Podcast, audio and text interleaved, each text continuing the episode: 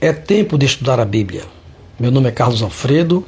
Estaremos estudando hoje personagens bíblicos do Antigo Testamento. Estaremos estudando hoje Jonas, o profeta desobediente. O profeta Jonas viveu por volta do ano 765 a.C. Quando Deus ordena que Jonas vá para Nínive, o profeta protesta e aprende sua lição. Jonas e muitos dos seus compatriotas haviam se empreendido a intenso nacionalismo e particularismo étnico, o que cegava para o propósito da eleição de Israel, para a escolha de Israel. Nínive era uma cidade de 120 mil pessoas. Foi enviado e, por fim, foi a uma nação inimiga com a mensagem de Deus, foi essencial para o arrependimento da população de uma grande cidade, afastando-a da destruição. Pensou que conseguiria evitar o chamado de Deus em sua vida, fugindo, sacrificando-se com beligerante obediência, ao anular o chamado de Deus com seu mau humor. Deus é paciente com os pecadores e paciente com seus servos. Jonas não diz muito sobre a impiedade de Nínive, mas o profeta Naum nos fornece mais informações no livro de profeta Naum, capítulos 1, 2 e 3.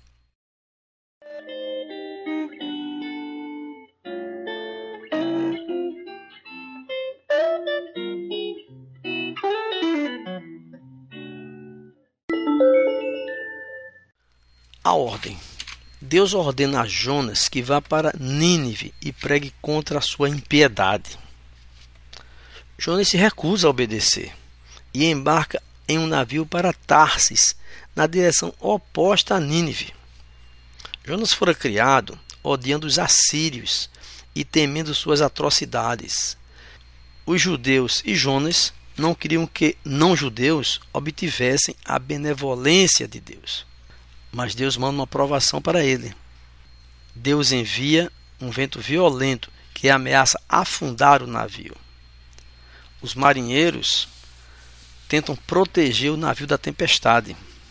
Eles oram aos seus deuses e jogam a carga no mar para tornar o navio mais leve. Os marinheiros preocupados e Jonas dormindo no porão. Essa foi a primeira descida de Jonas. Os marinheiros tentam descobrir quem é o culpado pela tempestade. Eles fazem um sorteio, lançam sortes para determinar quem é o responsável pelos problemas e recai em Jonas. Os marinheiros confrontam Jonas, exigindo saber quem ele é, sua ocupação, sua terra, seu povo. Ele foi verdadeiro. Eu sou hebreu e temo ao Senhor do céu que fez a mar e a terra. Jonas reconhece estar fugindo de Deus. Muitas vezes nós também estamos fugindo de Deus. Que te faremos para que o mar se acalme? perguntaram a Jonas. Jonas sabe qual é a solução. Ele diz que se eles o jogarem no mar, a tempestade se acalmará. Ele sabia que era por causa dele a tripulação clamou ao Senhor: Ah, Senhor, não nos deixes perecer por causa desse homem. Ironicamente, os marinheiros pagãos fizeram o que toda a nação de Israel não fez: oraram a Deus e juraram servi-lo. Os marinheiros lançam Jonas ao mar e a tempestade para repentinamente. Mesmo desobedecendo, Deus providencia para que um grande peixe engula Jonas. Deus não renuncia ao seu propósito, que é pregar aos ninivitas. É a providência de Deus acima dos desejos do profeta. A experiência de Jonas foi usada pelo próprio Cristo como ilustração da sua morte e ressurreição. Jesus disse que o único sinal que eles receberiam seria o sinal de Jonas, eles o veriam engolido pela morte e ressuscitado depois de três dias. Frequentemente, as pessoas de nossa geração exigem um sinal de Deus, mas o único que receberão é o sinal de Jonas, a morte e a ressurreição de Cristo. Que coisa maravilhosa!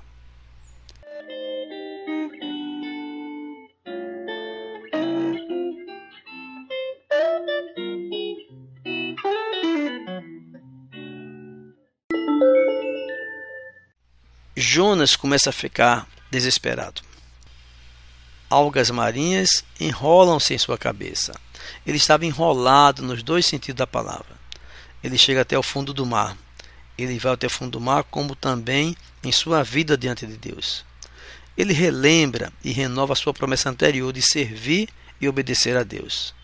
Precisamos cada dia renovar nossa promessa de servir ao nosso Senhor e Salvador e Deus ordena que o peixe o vomite na praia.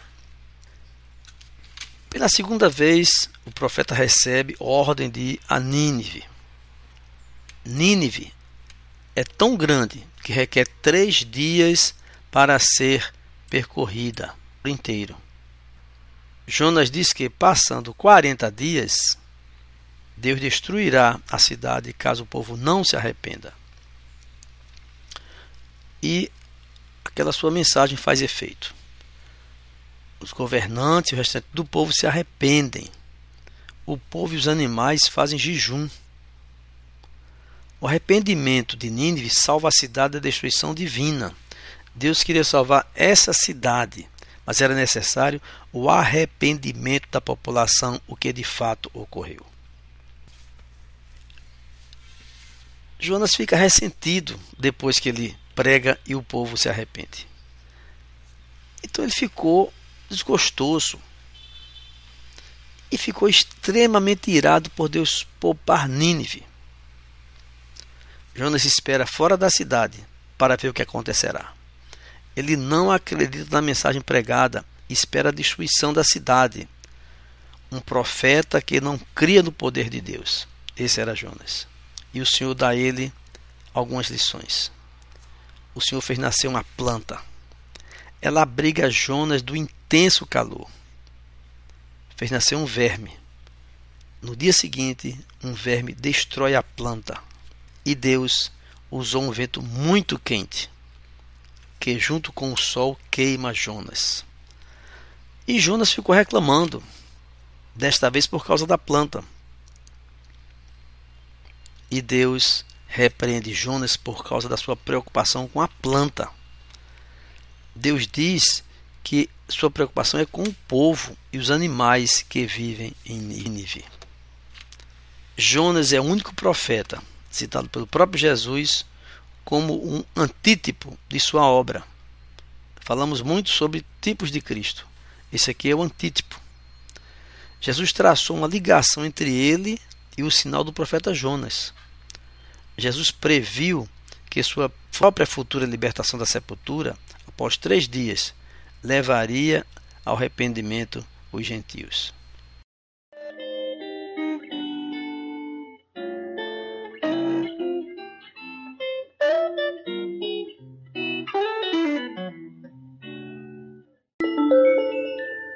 Ocorreram alguns milagres nessa narrativa.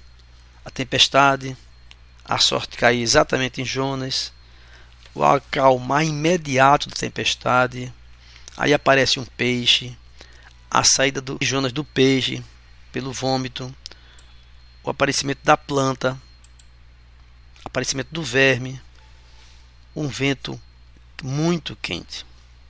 A misericórdia de Deus prova que Ele ama todas as nações e todos os tipos de pessoas. Deus salvou os marinheiros da tempestade, em resposta ao clamor dos marinheiros. Os nivitas foram poupados da destruição ao se arrependerem. Jonas, mesmo fugindo do Senhor, foi salvo de morrer afogado no mar, ao ser engolido por um grande peixe, enviado por Deus, habitado à terra. São demonstrações da misericórdia de Deus. Jonas é o único israelita do livro e o personagem de coração mais duro. É uma grande ironia esse fato. Algumas reflexões. Ao ser chamado, Jonas tentou fugir do Senhor. E eu pergunto: como você responde ao chamado de Deus? Jonas assumiu as consequências do seu pecado. O primeiro passo para o arrependimento é o reconhecimento que somos pecadores. Diante da morte, Jonas clamou ao Senhor e ele respondeu: Você busca ao Senhor em momentos de aflição? A obediência de Jonas levou uma cidade inteira a ser salva. Jonas obedeceu a Deus, mas com o propósito de cumprir sua vontade pessoal. A quem você realmente serve? A Deus ou a si próprio? Servir a Deus é amar as pessoas. Você tem compaixão das pessoas ao seu redor? próximo episódio estaremos estudando um outro profeta, o profeta Oséias.